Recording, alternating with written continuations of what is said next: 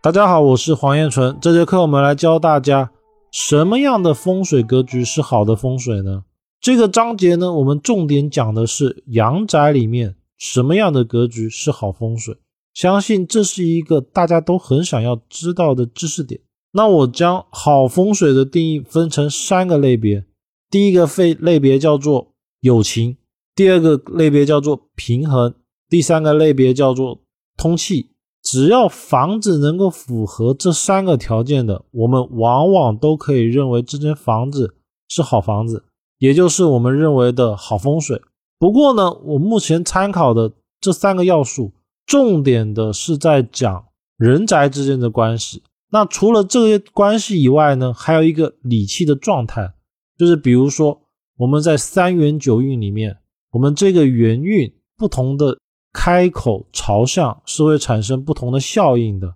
这个呢，我们在下一个单元会重点的往元运的部分来讲。那我们来开始讲解一下我们整个课程内容。风水的有情是什么意思呢？我们判断一个地方风水好不好的第一要素就是有情。所谓的有情啊，指的就是房子周围的环境是否能给。当事人的住宅起到正向的作用。第二个是房屋内部的格局是否可以给当事人起到正向的作用。比如说外局而论的话，我们古人总结前有照，后有靠，左右为臂膀，也就是我们常讲的左青龙，右白虎，前朱雀，后玄武。后面最好是要有靠山，前面呢是我们要出去广阔的道路，所以要大。第二个是，如果想要赚钱的话，最好有水，而这个水呢，还不能远离我们，要环抱我们。比如说，风水里面有一个形峦很有名的，叫做玉带环腰。所谓的玉带环腰呢，就是指的是房子的前面有一个像腰带一样的水护着自己。这种格局呢，往往代表的是这一个住宅会发大财。我们以上海陆家嘴为例。陆家嘴就是典型的环抱水，所以在这一块的房子基本上都能赚钱。而可能会有人问：难道说里面全部的人都赚钱吗？这不一定，主要的原因是因为里面可能有很多的煞，所以我们可以论这一块是一个发富贵的地方，一定有钱。但是钱到哪一栋楼要看它整个格局而论，所以这就是风水里面讲的一个很重要的知识点，叫做有情。是否能够给我们的房子有帮扶的作用？而放到了我们现代的房屋格局哦，后面有山，现代人可能很难遇到。在城市里面，这个山就叫楼房。所以我们在选择房子的时候，会尽量选择后面有靠的。比如说以此图为例的话，就要选择九十、十一、十二往前的，像六三四五，它后面是大马路，这个就叫没有。靠，而前面要有照，也就是前面的明堂要好，代表了十六七八十一，这个是比较好的。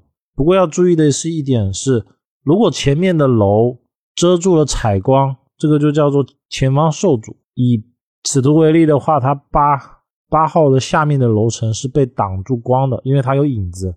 像它下面的楼层呢，就叫没有照。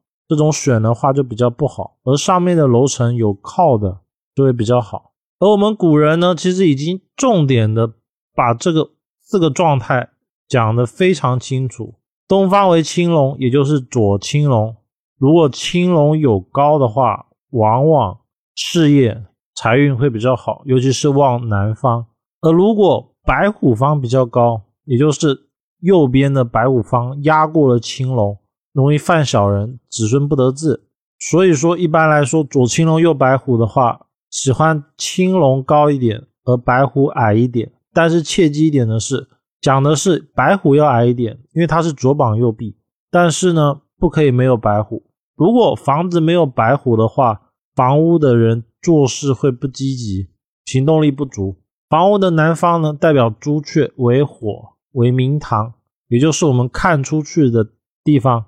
走出去的地方，它主文笔口才，所以如果门前有主，包括说可能被前面的房子挡到了采光，这种呢，往往都要注意基本上可以断定的是前程受阻。而房屋的后方呢为玄武方，玄武方它是我们的后背，所以我们平常是看不见的。而后背最好的状态就是要有靠，有靠山为好。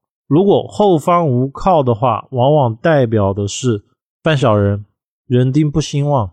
第二个，如何判断风水是好风水的重要知识点就是阴阳平衡。所谓的阴阳平衡呢，讲的就是上下左右大小要对称，里外要对称，寒热要对称。比如说，我们以这张图为例，这是最标准的四合院格局。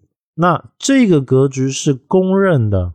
所有宅式格局里面最好的，基本上中国古代只要是事业、权力、财富兴旺的，都会以这个格式来建造。它的标准就是左右一定要有，一定要切记所谓的左青龙右白虎。白虎虽然凶，但是不能没有。而大小来说的话，两间房要盖的一样的大，但是高度的话，青龙方可以盖的高一点点。而前后呢，一般来说是玄武方，也就是主房的地方要比较大一点。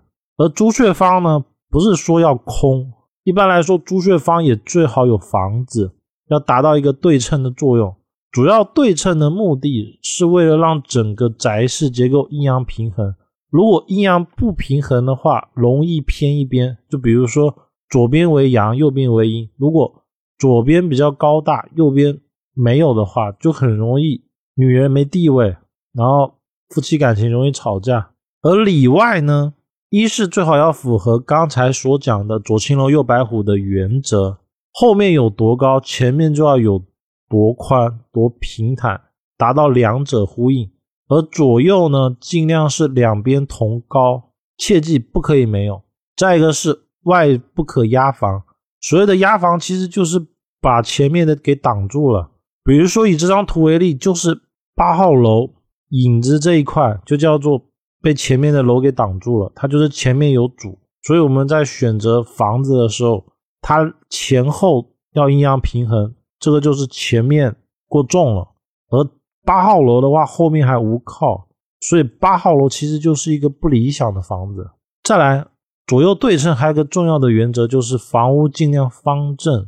我们可以重点的去考察古人的房子，凡是做大官的、有钱人的，绝对不会住缺角房。而缺角房其实是现代一个很容易遇到的问题。只要八方里面有一个地方缺角，代表住在里面的人会缺一样东西。而所对应的点呢，我们要看它卦位所落的地方。再来是寒热，所谓的寒热呢，讲的是房子是否能够采光。太阳能不能照到房屋里面？第二个是能否通风，冬天的时候呢，能否避风？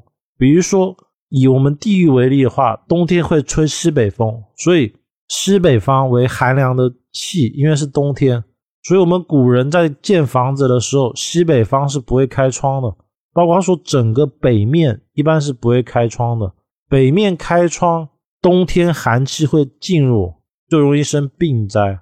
这就是我们古人讲究的一个阴阳平衡关系。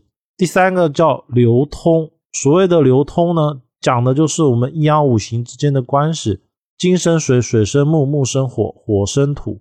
而我们房屋的八方就会有它对应的五行，比如说玄武方为水，朱雀方为火，左青龙方为木，右白虎方为金，而中间是土。我们古人呢认为房屋必须要流通，所以以这张四合院为例，这个房子呢其实是最标准的。我们古人认为最好的房屋格局。我们古人认为通则不通，通则不通，流通才能顺利。所以我们可以看一下这个房子，它门口气口进来了之后，它其实是一个正循环，也就是说房屋的每一间形成了一个圆。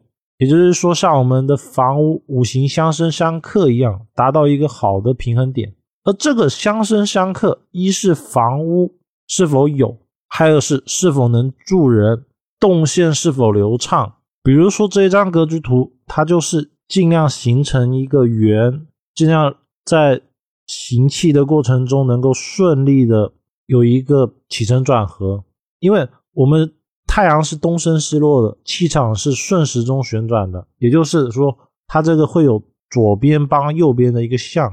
那一般来说，在选择格局的时候，要尽量选择四方都有房，或者是有一边是能够接门、气口外出的房子。比如说这个房屋格局图，它就叫不通。为什么呢？因为我这间房子进来了之后，到客厅的一半就断了，而到了厕所之后呢，这一半又断了。那为什么这一张图可以，这张图不行呢？这是动线的缘故。因为这边有三个面都有，而这边呢是像一刀切一样，就切一半了，它没有连贯性。像这张图有连贯性，这就叫流通。因为我们的八方有对应的五行，如果有一个地方是空的，像这一张图的话，就是这一块是空的。我们假设它上是南边，下是北边，那它就是南边空。南边空的话，往往代表了女人的。地位会比较弱，这就是我们如何去判断一间风水的好坏的一个重要依据。那以上是整个课程内容。